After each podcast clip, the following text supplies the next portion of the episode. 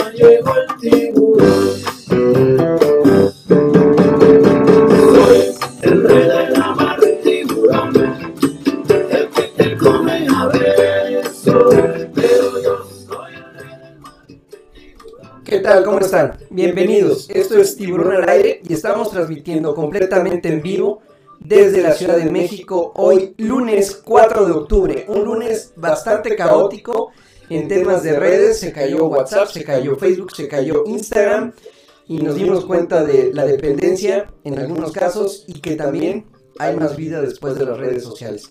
Mi nombre es Orlando Casanova, esto es Tiburón al Aire, transmitiendo aquí en nuestra casa, tiburonalaire.com. Ya saben, aquí nos van a poder escuchar todos los lunes a las 9.05 de la noche. Yo los quiero invitar también a que sigan nuestras redes en Facebook, arroba tiburón al aire, en Instagram, arroba OCD tiburón, en Twitter, OCD tiburón y en Instagram, tiburón-al-aire. También los quiero invitar a que se suscriban a nuestro canal de YouTube, ahí es donde vamos a transmitir y próximamente vamos a estar generando muchas más sorpresas para ustedes. También pueden visitar la página en la que van a encontrar material de, de mucha ayuda. Estamos estrenando también la participación de la doctora Paola González y vamos a seguir invitando a muchos más colaboradores si quieran sumarse a este proyecto que es Tiburón al Aire. Recuerden, llevamos tres temporadas, dos años y dos meses trabajando en nuestros dos objetivos, haciendo comunidad y generando contenido. Hoy tenemos una invitada muy especial. A una mujer talentosa, trabajadora y que tiene mucho que decirnos y ser parte de nuestra comunidad. Ella se llama Begoña Ibarreche y es cantante, compositora, actriz y bailarina. Voy a leer un poquito de ella. Es, fue parte de La Voz en TV Azteca y ha participado en puestas en escena como eh, Josefa, el musical de México, Érase una isla, Love, Live and Believe, entre otras. Actualmente es parte del elenco de Prom y tiene su proyecto como cantautora en el que lanzó su primer sencillo allá en Veracruz. Así que, sin más ni más, Begoña, buenas noches, bienvenida a Tiburón al Aire, ¿cómo estás? Gracias, buenas noches. Bien, ¿y tú? También bien, muchas gracias. Y como siempre te lo preguntamos a todos los invitados, Begoña, ¿cuál es, dinos en la propia voz de, de Begoña, quién es Begoña Ibarreche? Pues yo soy cantante, soy actriz, bailarina, que ya dijiste, y pues ahorita este justo me estoy aventurando ya mi proyecto como solista. Este y pues justo acabamos de estrenar el, mi primer sencillo que se llama Allá en Veracruz. Correcto. Ahora, ¿cuál es, digamos, dónde inicia Begoña a trabajar en esto de las artes? ¿Cuál es el primer trabajo que tiene Begoña o cómo se da cuenta Begoña que esto es lo suyo? Pues desde chiquita me ha gustado siempre. El arte siempre ha sido como un refugio para mí, siempre. Siempre bailé desde muy niña y cantaba y cantaba con varias amigas, teníamos como un grupo. Y en cuanto terminé la prepa yo sabía que quería solo hacer eso el resto de mi vida. Y ya estudié artes escénicas y empecé a dedicarme al teatro musical y de repente me empezó a llamar el canto más y empecé a estudiar composición y ahora pues hago un poco de todo, pero el arte no me suelta y yo no lo suelto.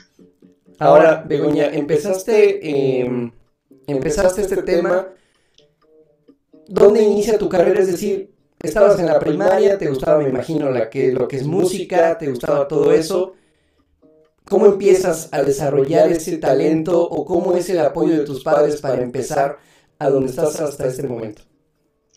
Pues toda la vida en la escuela tomaba clases de danza y yo cantaba por placer. Y fue hasta, hasta que estaba en prepa que ya empecé a tomar clases de canto. Y de ahí ya me seguí y mis papás siempre me apoyaron. Yo desde que quise, les dije yo quiero ser artista y pues justo me dijeron si vas a hacer esto, vamos a hacerlo bien y entonces me metí de lleno a estudiar todo. Y ellos siempre han sido un gran, gran apoyo. Van a cada obra en la que he estado, cada cosa que he presentado, ellos no se pierden una sola función. Begoña, en México existe digamos, la manera de estudiar y dedicarte a las artes? ¿Sí existe esa posibilidad? Es decir, ¿es fácil, es difícil? ¿O hay pocas oportunidades o pocos lugares donde puedas desarrollar esos deseos?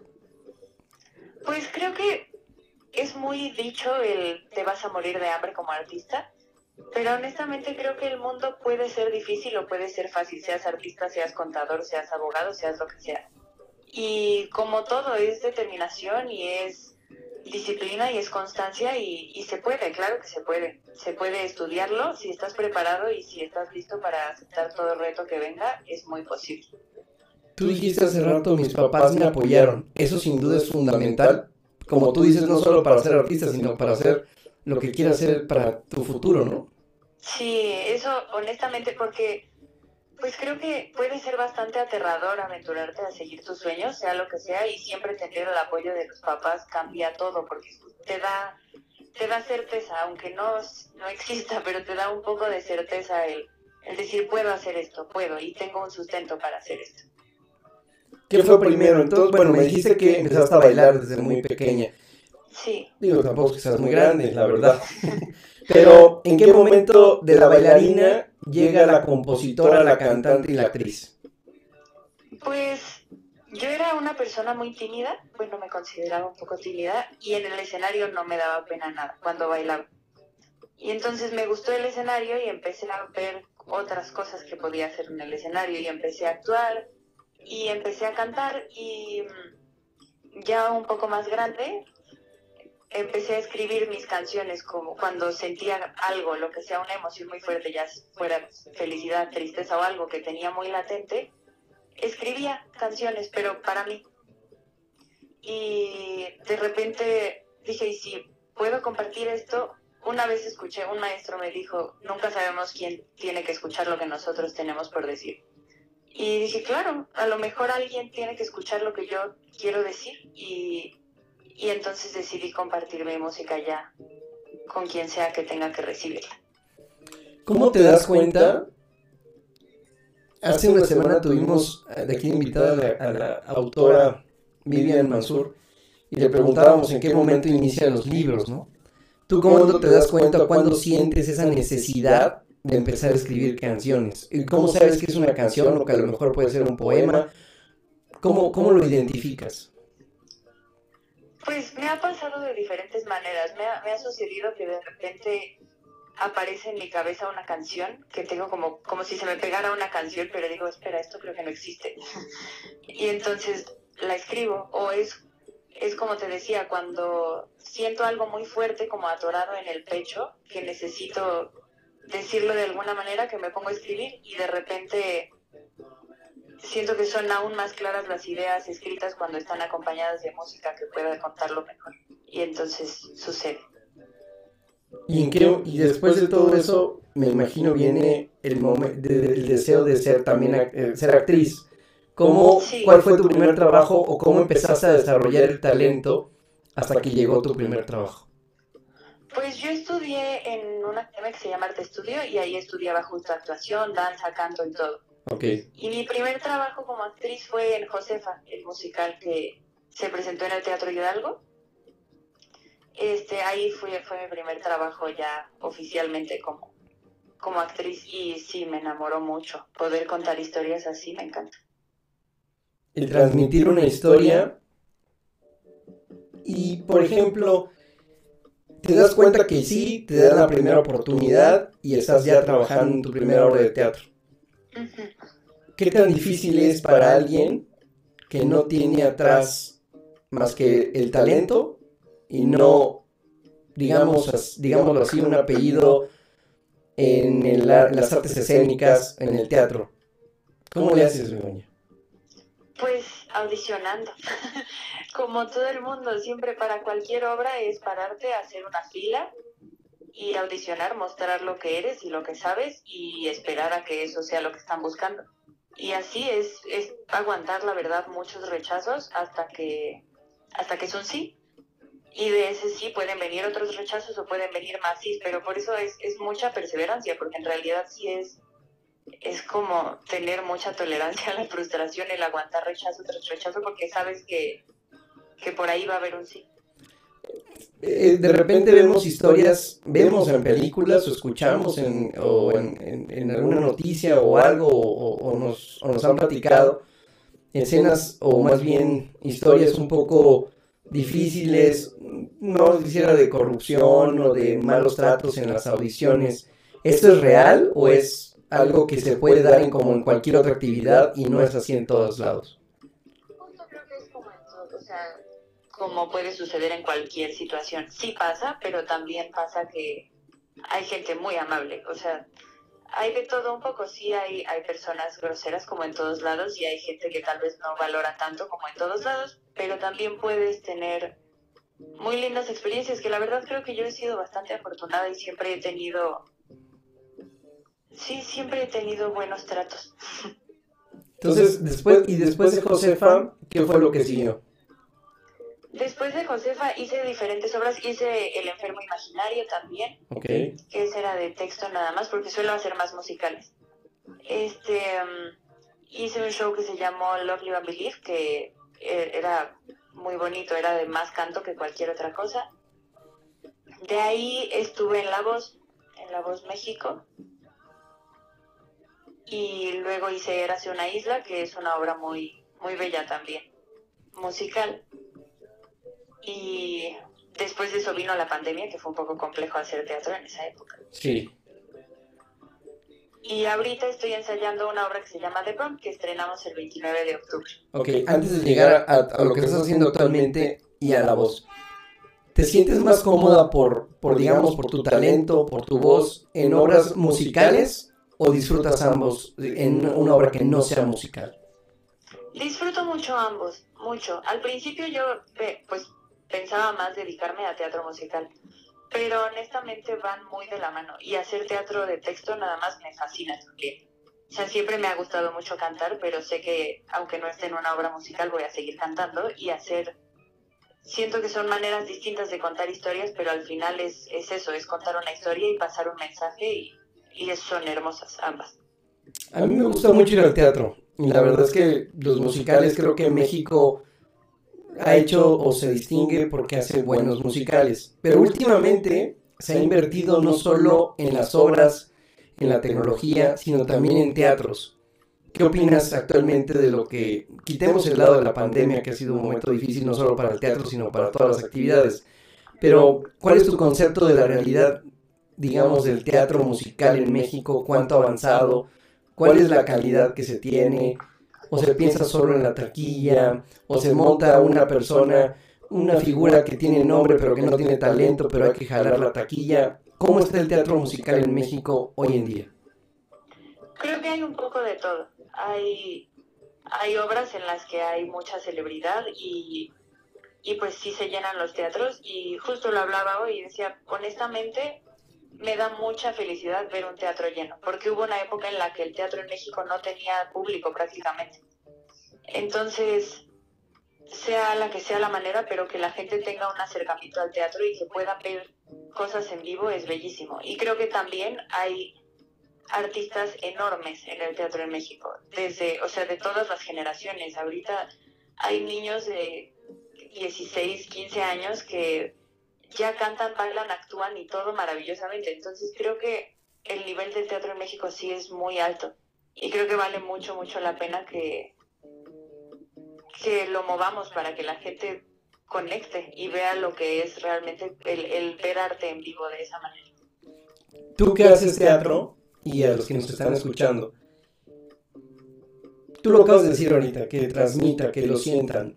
¿Qué pueden, ¿Qué puede encontrar la gente en el teatro? Aquella gente que no va tan seguido o que solamente va cuando tú lo dijiste tal cual la palabra y me gustó mucho, cuando una celebridad está en, un, en una obra y lo que vas es a ver a la celebridad y lo último que te interesa es la obra de teatro. Pero la gente que no es muy, muy, muy, muy gustosa de ir al teatro, ¿qué le dices tú, una mujer eh, joven que está iniciando en este proceso y que está haciendo teatro de calidad? ¿Qué pueden encontrar en el teatro y que se acerquen al teatro? Para mí ir al teatro es como, como platicar con un amigo muy cercano, como esta, esta cosa que se siente de, de reflejarte tú en otra persona al escuchar lo que tiene que decirte y de, de conectar, eso para mí es ir al teatro. A ver, a ver actores mostrándote y desnudando su alma, puedes ver tú cosas tuyas ahí que siento que al tener a la persona enfrente es mucho más fácil conectar. Que amo el cine y amo las series y amo todo eso, pero siento que la experiencia en vivo, el, tener a una persona físicamente enfrente de ti, hace, crea otro tipo de conexiones y otro tipo de peso en los mensajes. ¿Qué, ¿Qué, necesita México? Aparte de que la gente vaya, porque eso también es fundamental, para que una obra de teatro pueda estar en tu concepto un buen tiempo en cartelera. Porque, digamos, no quiero pensar que algún día México sea un Broadway con 25 o más horas de teatro que estén ahí permanentes. Pero, ¿qué le hace falta a México, además de que la gente vaya, para lograr esa continuidad en las obras de teatro? Pues en realidad siento que es el público. O sea, sí es muy necesario que, que la gente vaya y que exista la cultura de ir al teatro, porque aquí somos algunos los que la vamos descubriendo conforme avanzan nuestras vidas, pero, pero es raro que exista la cultura de ir a ver teatro en realidad. Y el público hace que las obras vivan. El público lo hace porque a partir de que tienes público sucede patrocinio, sucede toda la infraestructura necesaria para que la obra se mantenga viva, pero necesitas a la gente. La gente es indispensable. Desconozco el tema, pero te lo pregunto, no sé si tú lo sepas. Así como hay un apoyo del gobierno al cine, ¿hay un apoyo al teatro? Sí lo hay, sí, sí lo hay. Okay. Pero igual que en el cine son pocas las, las ofertas. Ok, son pocos, digamos, los afortunados en lograr esos apoyos, esos estímulos. Entonces, básicamente es inversión particular para poder sacar una obra adelante. Exacto. Ok, ¿a partir de qué edad tú recomendarías que una familia empiece a llevar a sus hijos al teatro y, empezando a ver desde, bueno, en mi caso, mis hijos hemos recorrido todas las obras teatrales de niños que hay y, obviamente desde que sepan cómo te tienes que sentar con el respeto que hay enfrente un actor, ¿a partir de qué edad tú recomiendas que una familia empiece a llevar a sus hijos al teatro? Creo que desde Siempre. O sea, hay teatro incluso para niños que todavía no tienen tanta conciencia. Hay obras de teatro para todo el mundo. Y sí, creo que es una manera de humanizarnos muy linda. Entonces, mientras más joven vayas, más vas a poder absorber. Digo, también entiendo que pues con niños muy pequeños puede ser incómodo porque los niños lloran y así, pero hay obras que están hechas para eso. Entonces, mientras más pronto sea el acercamiento al arte, creo que es mejor. Begoña, platícanos ahora sí cuál es el proyecto que, en el que estás ensayando, cuándo estrenas, en dónde van a estar y de qué va esta obra en la que vas a participar próximamente.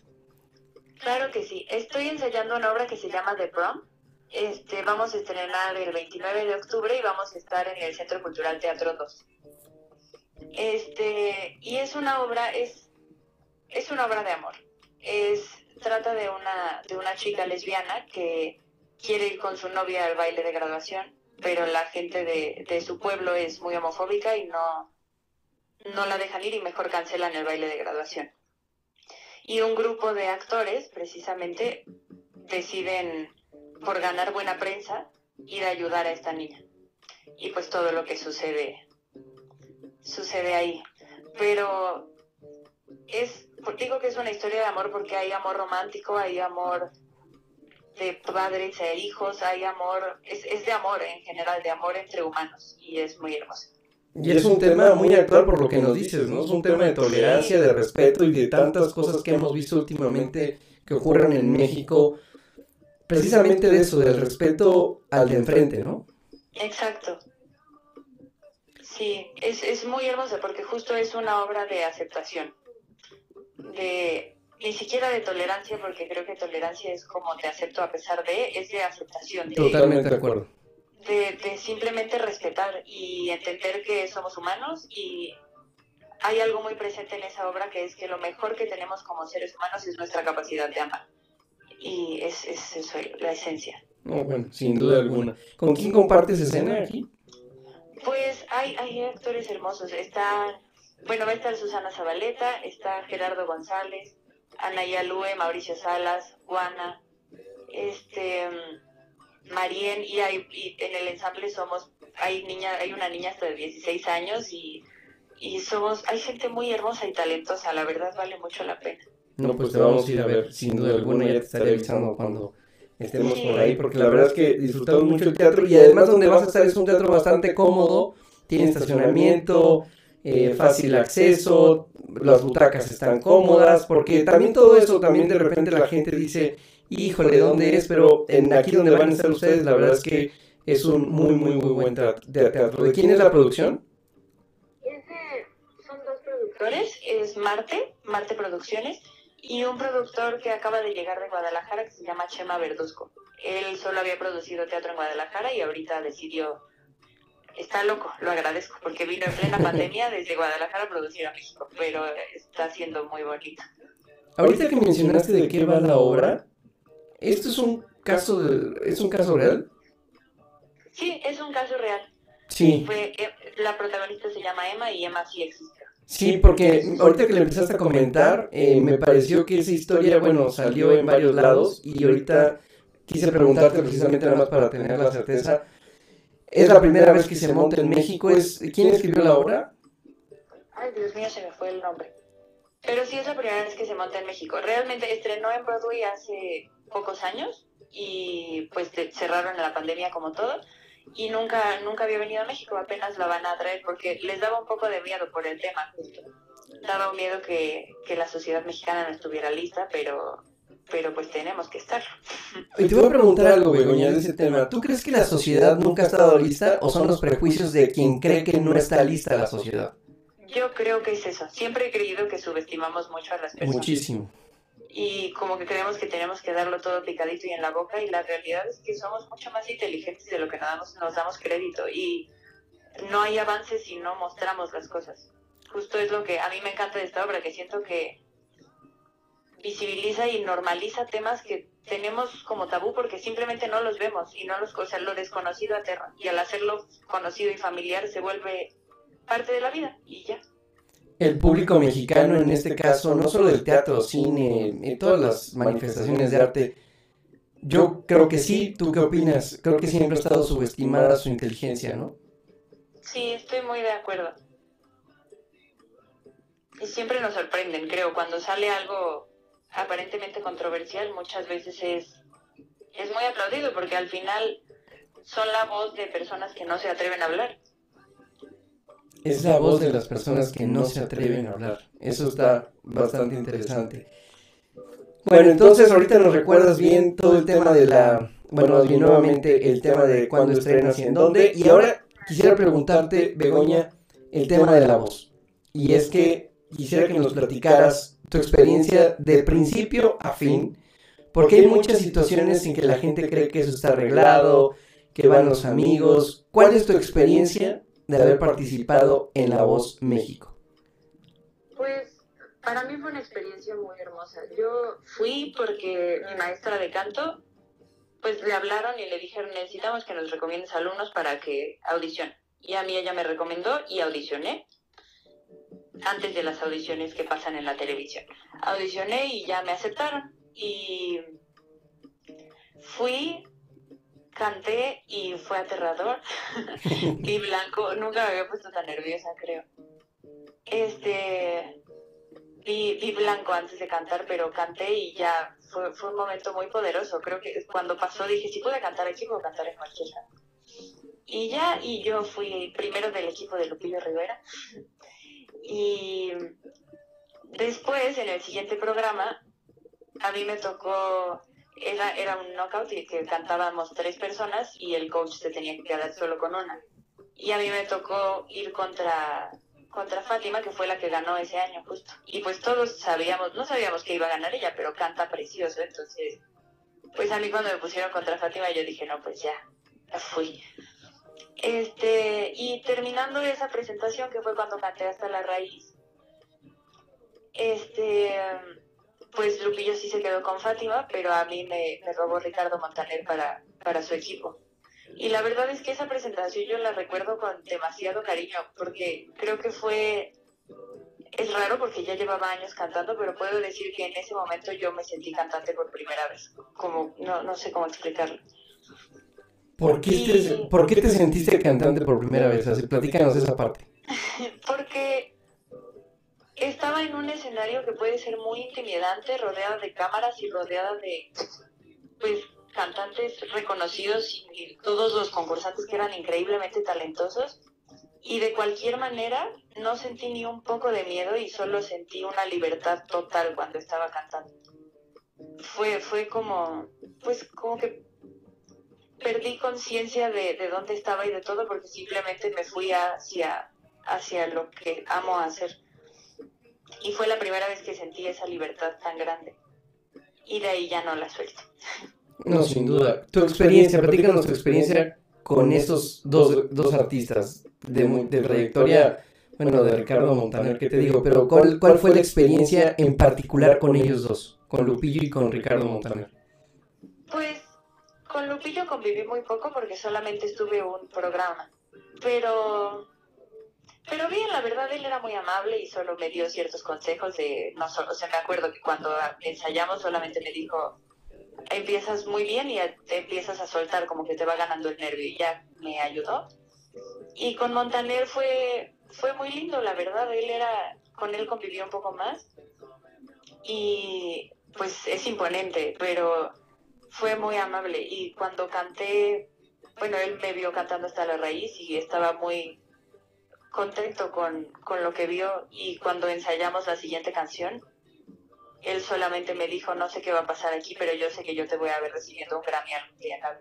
No, bueno. Este, fue muy lindo, muy, muy lindo y, y también ayuda como él, pues el que alguien como él, con la trayectoria que tenga, tenga fe en ti, obviamente te da para arriba y te da, o sea, te sientes más capaz, evidentemente. No, claro, que alguien de esa trayectoria te digan ese tipo de cosas y que te digan, lo vas a hacer sin duda es una bocanada de confianza tremenda.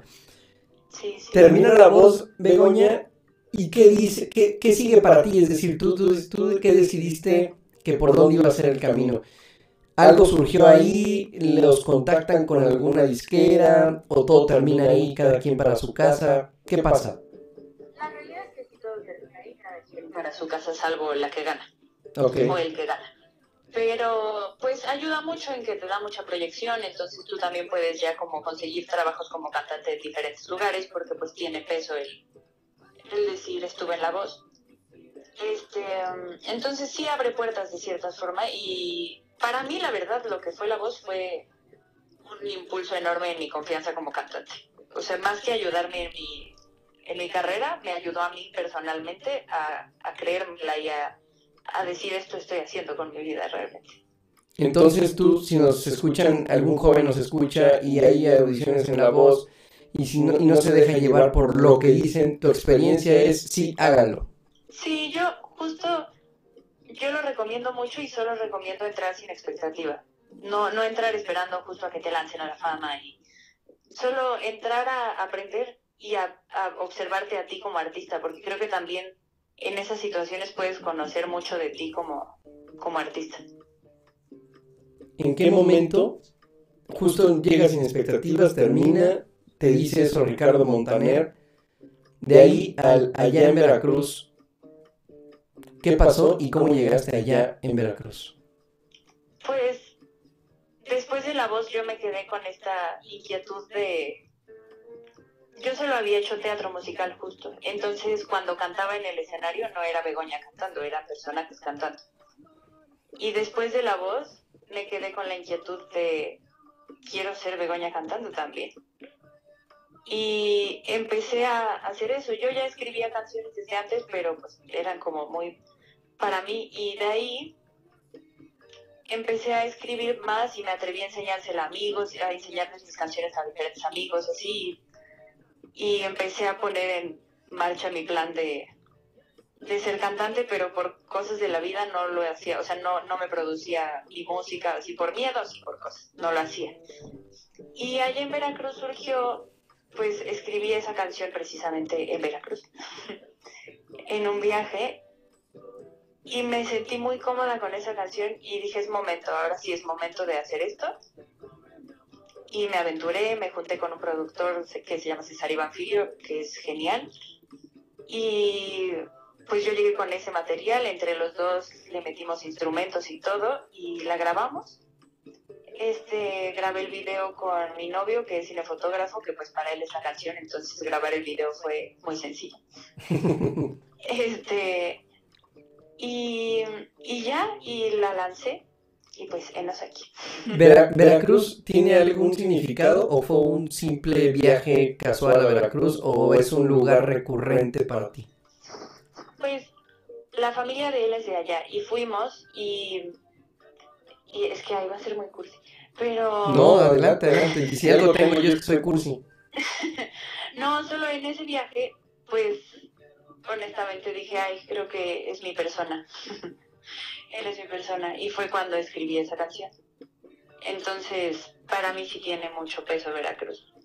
Es, es ya una parte muy importante de mi vida. ¿La escribiste en ese viaje y se la mostraste luego, luego? ¿O fue hasta después cuando no, era armada? ahí mismo. Ahí mismo fue. El día que la escribí, solo le dije, te escribí una canción. Y ya.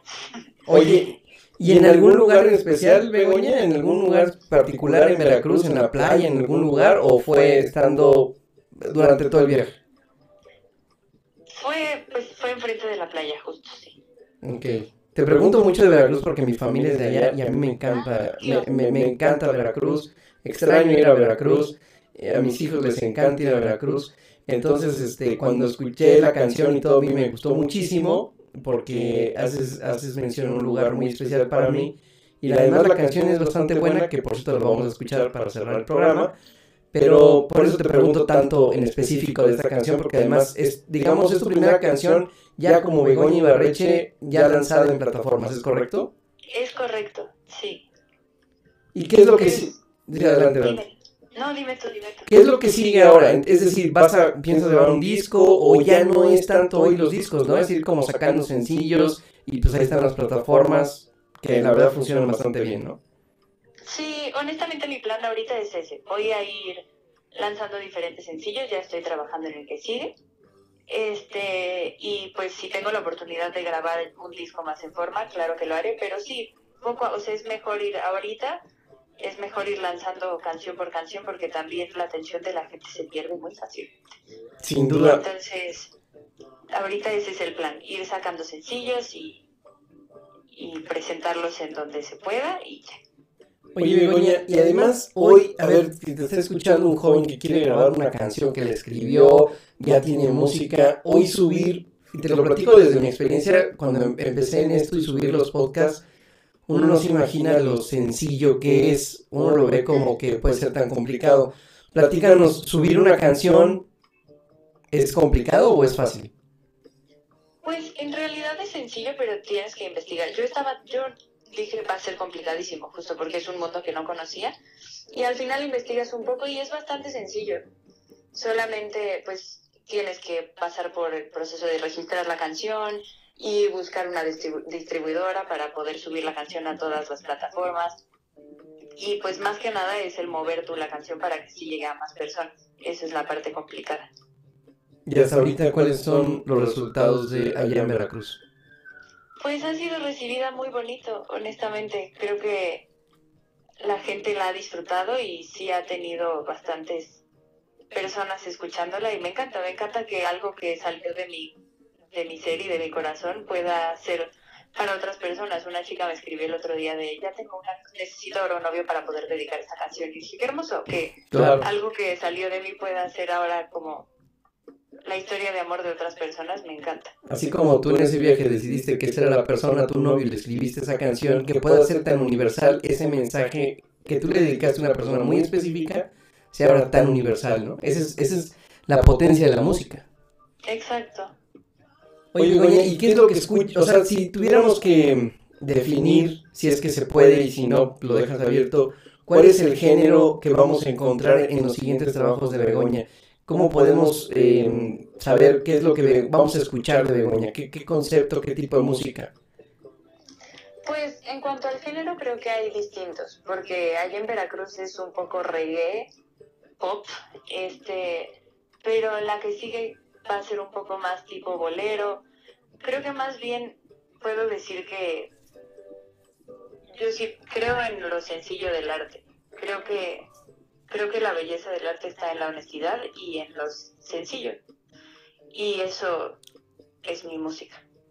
¿Qué música escucha hoy Begoña? O sea, ¿cuál es el playlist de Begoña?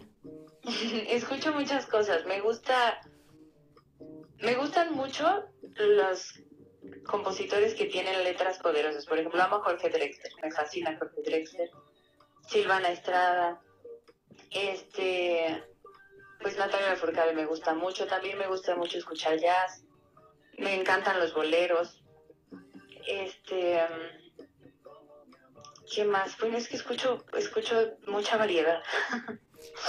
Eh, ¿Será hoy Natalia Lafourcade la cantante digamos, la mejor cantante mexicana o la de mayor proyección o la más famosa o cómo le podemos llamar, ¿será ella? Pues sí creo que tiene un alcance muy enorme y es porque creo que lo ha hecho muy bien. Tiene muy claro lo que quiere comunicar y tiene muy claro su concepto y, ha llegado lejísimos por eso. Y algo en común contigo, ¿no? También un tema ahí, todo, todo un disco casi, casi veracruzano. Sí, bueno, es que ella sí es jarocha. Sí, sí, sí, pero la apuesta, después de, o sea, todo el mundo hubiera ubicado o ubica a Natalia Lafourcade quizá como rockera, ¿no? Vamos a decirlo así. Y de repente da el giro y empieza a llamar la atención en una música totalmente diferente, pero como, la voy a definir como tú lo dijiste ahorita, honesta, verdadera. Y, y la apostó y le salió muy bien. Sí. Es que, honestamente creo que eso es lo más o sea, no, no tengo idea de si es el camino, el único camino, pero sí creo que la honestidad y la congruencia son la mejor manera de, vivir, ya sea en el arte o en la vida. Pero, pero para mí el arte, si no es honesto, no, no, no es arte. Y quizá no sea el más corto, pero sí es el más seguro del éxito, ¿no? ¿No crees? Yo creo que sí. Tengo fe de que sí. Porque sí, me parece al menos creo que puede ser el más feliz, porque si haces algo con lo que realmente tú no estás cómodo o no, no, no eres tú o no te representa, creo que en algún punto te puedes hartar de eso. Y si simplemente eres congruente con lo que sientes y con lo que vives, pues vas a vivir feliz y tranquilo. Esto que acabas de decir es fundamental. Ser feliz con lo que hacemos y las cosas tienen su propio tiempo y es el camino el que, el que uno va decidiendo, pero sobre todo para lo que tú quieres para tu carrera. Begoña, ¿qué le dices a los jóvenes que te escuchan y te van a escuchar en el podcast en, el sentido de apostarle una carrera en las artes escénicas? Hace algunos, algunas semanas tuvimos aquí a un joven que le apuesta al arte, a las galerías, y él decía que desde chico él se inclinaba por las artes y llamaba la atención porque no le gustaba el fútbol, porque no hacía karate, y hasta que se dan cuenta y lo empiezan a impulsar. ¿Qué le dices tú, que contaste con el apoyo de tus padres, para aquellas personas que pues, el papá le puede decir, ya lo dijiste tú, te vas a morir de hambre, pero más allá de eso, más allá de pensar no solo en el dinero, de no frustrar talentos, de no bloquear talentos, ¿qué le dices a esos jóvenes que te escuchan y que te van a escuchar en el podcast?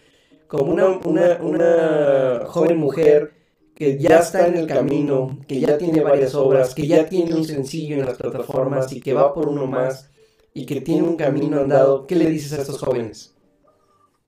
Que se atrevan, que, aunque no lo parezca, es más aterrador dedicarse a algo que no los va a llenar. Entonces, por más que sea aterrador y justo si los papás les dicen que no o lo que sea, al final lo mejor que pueden hacer es hacer lo que aman. Entonces, si sienten que eso los llama, pues que el miedo más bien sea un impulso para hacerlo y no que se detengan. Qué, importante es lo que dicen. Es, es más aterrador hacer lo que no te gusta que jugártela por lo que te gusta. Y sí, coincido contigo en que eso es muy aterrador.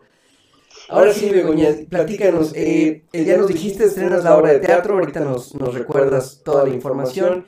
Está próximo a salir otro sencillo. ¿Qué otros planes están en el futuro de Begoña Ibarreche?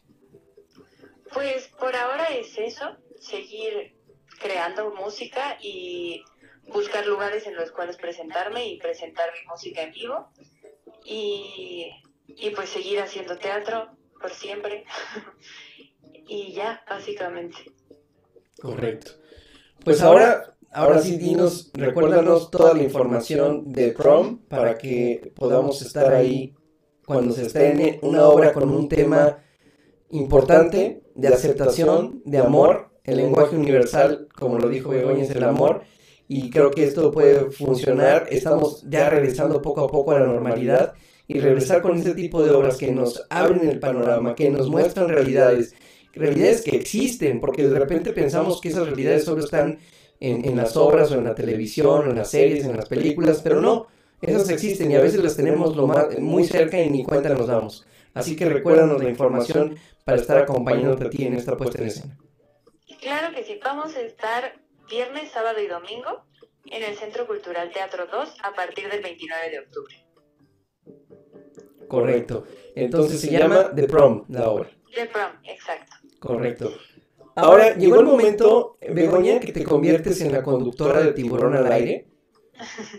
Y tú, al más puro estilo, como tú lo quieras plantear, vas a presentar allá en Veracruz. Déjame decirte que hoy estuve escuchando, mi esposa también, y él andábamos tarareando nos gustó mucho, eh, no solo por el tema de Veracruz, sino porque es una muy bonita canción, de verdad felicidades y te deseamos todo el éxito porque estamos seguros que lo vas a tener, porque México necesita mujeres jóvenes como tú que se la juegan, que apuestan al talento y que están cada vez más cerca de lograr su, su deseo, porque precisamente eso hacen, se la juegan. Así que los micrófonos son todos tuyos, Begoña, y adelante con la presentación.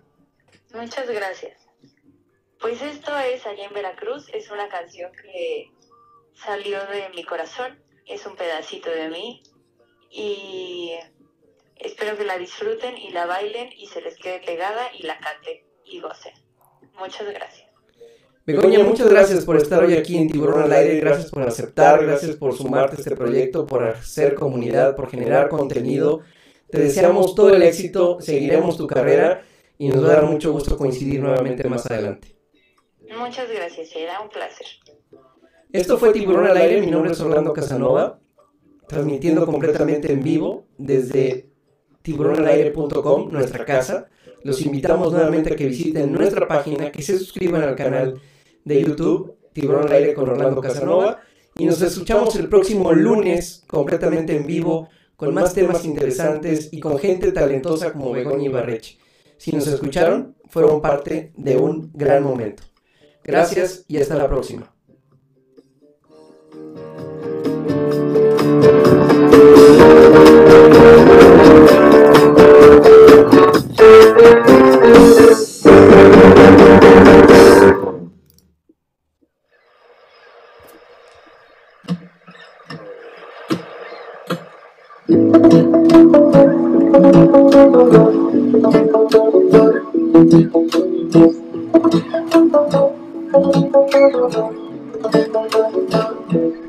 Miro por la ventana y solo está la playa contigo en mi cama. ¿Qué más se puede dar? Siento el aire fresco y tú me das un beso. No pido más que eso, tengo tu amor. Tu boca en mi boca, allá en Veracruz.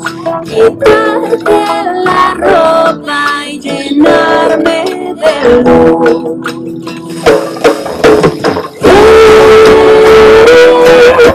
Eres un sueño para mí, me quieres, yo te quiero a tu vida.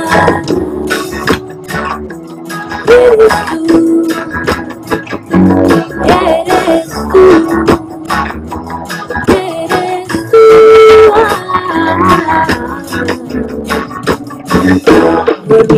Abrazaditos, mi mano en tu pechito y esos ojitos felices despertar. Florecen esos labios que me dicen te amo, me cubres con tus brazos, ¿qué más podría desear? Boca en mi boca, allá en Veracruz, quitarte la ropa y llenarme de luz.